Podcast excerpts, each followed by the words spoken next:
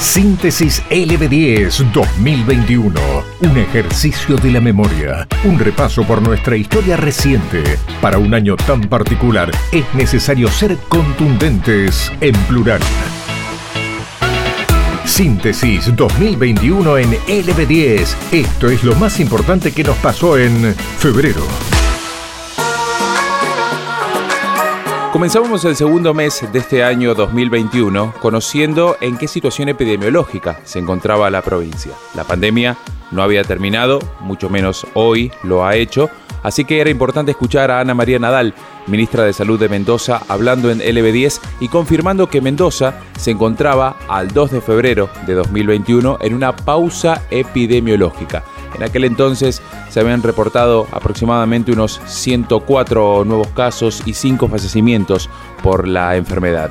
Es probable que en Mendoza tengamos un rebrote, reconocía la ministra Nadal, algo para lo cual habría que esperar un par de meses más. Estamos en una pausa epidemiológica, lo llamamos así porque estamos con un amesetamiento de casos bastante marcado, lo hemos tenido así durante todo el mes de enero y, bueno, estos dos días del mes de febrero seguimos igual. Es probable, es probable que en la provincia de Mendoza tengamos un rebrote, en, el país, ¿eh? en la Argentina eh, tengamos un rebrote porque, bueno, de acuerdo a lo que hemos aprendido y hemos visto, este virus se ha comportado semejante eh, en todos los países del mundo. Lo que tenemos que tener en claro es que no va a haber cantidad de vacunas para hacer una vacunación masiva por lo menos en los próximos meses. Entonces, el plan estratégico tiene que ver con empezar a vacunar primero las personas muy expuestas, como es el equipo de salud, y que además son quienes tienen que estar inmunizados bien pie para atender eventualmente el segundo rebrote. Otro de los hechos importantes que ocurrió en este caso en febrero de 2021 tuvo que ver con la constitución de la Bicameral de Seguridad de Mendoza. El organismo se reunió el 4 de febrero tras dos años de actividad. El presidente de la Bicameral, el senador Rafael Moyano, habló en LB10 y decía que es necesario dar respuestas a la sociedad en materia de seguridad.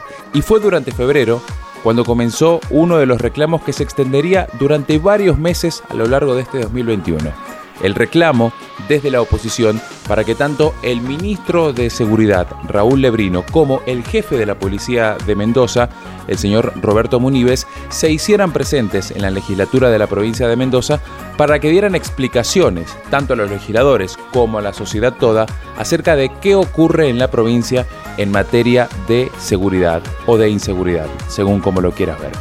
Rafael Moyano hablaba con nosotros y nos decía, si el ministro no viene, tendremos que ir nosotros al Ministerio de Seguridad. Me fui muy conforme, o nos fuimos muy conformes porque habíamos logrado un gran objetivo después de dos años y de muchos reclamos de la oposición, que era constituir esta comisión. Después nos fuimos frustrados porque, bueno, del gran reclamo de la, de la comunidad, de la sociedad, esperábamos un poco de raciocinio y que pudiésemos encontrar puntos de acuerdo. Eh, fue muy difícil porque el oficialismo se va a leer los números, ellos directamente con sus aliados dentro de la bicameral tienen números a favor para definir por ahí algunos de los objetivos a tratar, pero bueno, vamos a tratar de insistir. En algún momento tendrán que comprender que, el ministro y, su equipo tienen que hacerse presentes y bueno, y si no tendremos que ir nosotros al ministerio. Estás escuchando Síntesis LB10 2021, un ejercicio de la memoria. Y en febrero, a nivel nacional, otro escándalo salpicaba al gobierno porque se conocía el vacunatorio VIP, ¿eh? vacunación a funcionarios, amigos y militantes del oficialismo. El presidente Alberto Fernández, por esta razón, echó al ministro de Salud, Ginés González García, y nombró a Carla Bisotti, durante tres días de visita que hizo a México, Fernández negó lo del vacunatorio VIP, dijo que no era un delito penal y pidió terminar con la payasada, acusando a los medios y a la justicia. Pero se conoció que el reconocido periodista, Horacio Berbisky, admitió haber llamado a su amigo, Ginés González García, y que se vacunó en el Ministerio de Salud. Quiero contarles algo sobre la vacuna. Ustedes se acuerdan que hace unos meses yo dije que prefería esperar un tiempo antes de vacunarme, que quería ver, digamos, qué efectos secundarios podía haber, que no, no tenía prisa, no me iba a apurar a vacunar. Bueno, pues ayer me vacuné, decidí vacunarme. Llamé a mi viejo amigo Ginés González García, quien alguien conozco desde mucho antes de que fuera ministro, y me dijo que tenía que ir al hospital Posadas. Cuando estaba por ir, recibí un mensaje del secretario de Ginés que me dijo que eh, iba a venir un equipo de vacunadores del Posadas al ministerio y que fuera al ministerio a darme la vacuna. Bueno, fui al ministerio, estaba el equipo de vacunación allí. Además se supo que Hugo Moyano, su esposa, su hijo menor, también recibieron las vacunas, como otros funcionarios y militantes. Tras el escándalo, el periodista K, Roberto Navarro, echó a Berbisky de la radio y dijo que era una inmoralidad lo que había hecho. Esto es lo más importante que nos pasó en febrero. En el ámbito internacional, Chile nos empezaba a sacar ventaja porque recibía 4 millones de vacunas contra el COVID-19 y el presidente Piñera llamaba a respetar las prioridades. El ministro de Salud de Chile en su momento, Enrique París, tras la reunión en el foro ProSur por la crisis sanitaria, dijo, si el país puede colaborar con otros países lo hará, pero dentro de sus posibilidades en los contratos que el país ha hecho directamente con ciertas empresas no eh, está considerado en esta discusión. Lo que sí, nosotros como pertenecemos también al, al conjunto de países que adhirieron al protocolo COVAX, en ese punto nosotros vamos a recibir las vacunas que nos corresponden, que ya está anunciada la cantidad y iremos conversando con el resto de los países cuando vayamos recibiendo más vacunas, pero no hay un compromiso por el momento eh, de disminuir eh, la recepción de vacunas. Si nosotros, y el presidente en esto ha sido muy enfático, ¿ah? si nosotros y el canciller también, en conjunto con Cancillería hemos colaborado, si el país en algún momento puede colaborar con otros países de eh, Prosur, obviamente que lo hará dentro de nuestras posibilidades, pero eso no está todavía conversado en forma oficial. Estamos reviviendo juntos Síntesis LB10 2021.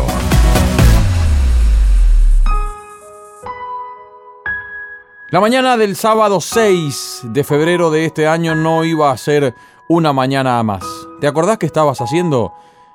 Esa mañana, ese día, quedará marcado en eh, la memoria de todos los futboleros de nuestra provincia, del país y también, porque no, de buena parte del mundo, porque se daba a conocer una triste, lamentable, trágica y sorpresiva noticia. Santiago El Morro García se había suicidado. Dos días antes, según confirmaron después las pericias policiales, el delantero de Godoy Cruz había decidido ese trágico final, asediado por un presente que no era el mejor, tanto a nivel eh, deportivo como a nivel emocional, luego de muchos meses sin haber estado en su máximo nivel como futbolista, como lo conocimos, al Morro García vistiendo la camiseta de Godoy Cruz, esa mañana del eh, sábado 6 y luego de haber eh, estado sin noticias durante un par de días, se daba a conocer la lamentable noticia que eh, después iba a recorrer gran parte del país y del mundo. La fiscal Claudia Ríos, una vez que accedió al lugar ubicado allí en calle Irigoyen, en la ciudad de nuestra eh, provincia, daba a conocer la noticia y algunos detalles. Efectivamente, es Santiago García, tiene, estaba sobre la cama eh, y por lo que ha adelantado su música con un disparo de arma de fuego en parietal derecho y junto a él un arma calibre 22. Por supuesto que una vez que la noticia ya recorrió los portales del país, muchos hinchas del fútbol argentino y se hicieron eco de esta situación eh, y comenzaron los homenajes en redes sociales. Aquí en nuestra provincia los hinchas de Godoy Cruz también hicieron su homenaje para el queridísimo Santiago Morro García. Claro, eh, uno de los jugadores más entrañables, más queribles del fútbol argentino, con un final que nadie esperaba, que nadie quiere y por supuesto con el recuerdo de todos los simpatizantes de Godoy Cruz, eh, luego de aquel febrero fatal que significó para el Tomba, bueno, una fecha que seguramente los hinchas nunca, pero nunca olvidarán.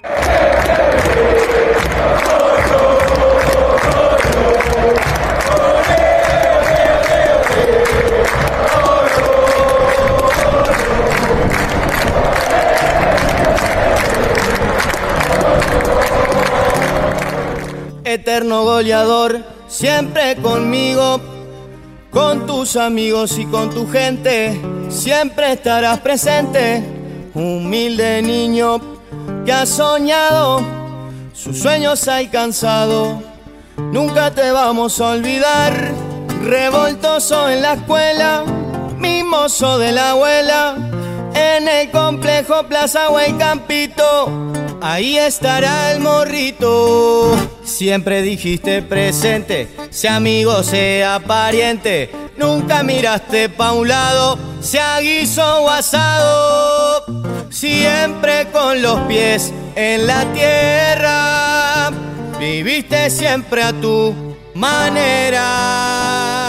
De barrio criado en la canchita todo el tiempo tarareando Margarita. Chiquita bonita. Fabricante de alegrías, te vamos a extrañar todos los días. Para vos, Morro García, te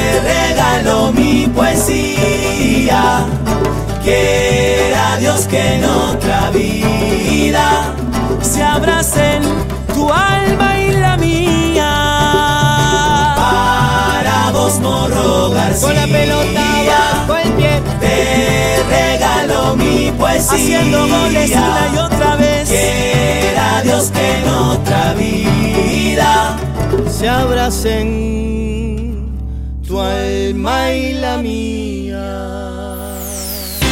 Ya se fue el 2021, un año que quedará en nuestra memoria marcada por la nueva normalidad. Barbijos, alcohol en gel y vacunas. Síntesis LB10, un repaso vertiginoso por nuestra historia reciente. El 18 de febrero, el artista argentino Axel presentó su nuevo single titulado Vivo por ti. Esta canción, esta nueva canción, contiene una esencia de balada que, como tantos éxitos, nació en su piano, fiel compañero que acompaña justamente al compositor desde el comienzo de su carrera. Vivo por ti es el tema principal de la exitosa novela turca Zuleya, una enorme producción de época éxito en todo el mundo. Compuesta por Axel, Nico Cotton y Juanjo Novaría, la canción cuenta con la producción musical del reconocido productor Chino Asensio. Ahora, Axel, vivo por ti. Yo solo vivo por ti, sin pensarlo, sin medir. Tan solo vivo por ti, eternamente así.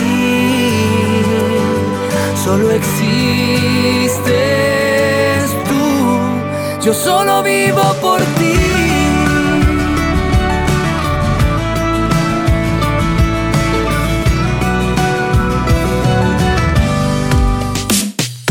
Encontra este y todos nuestros contenidos sonoros en lb10.com.ar.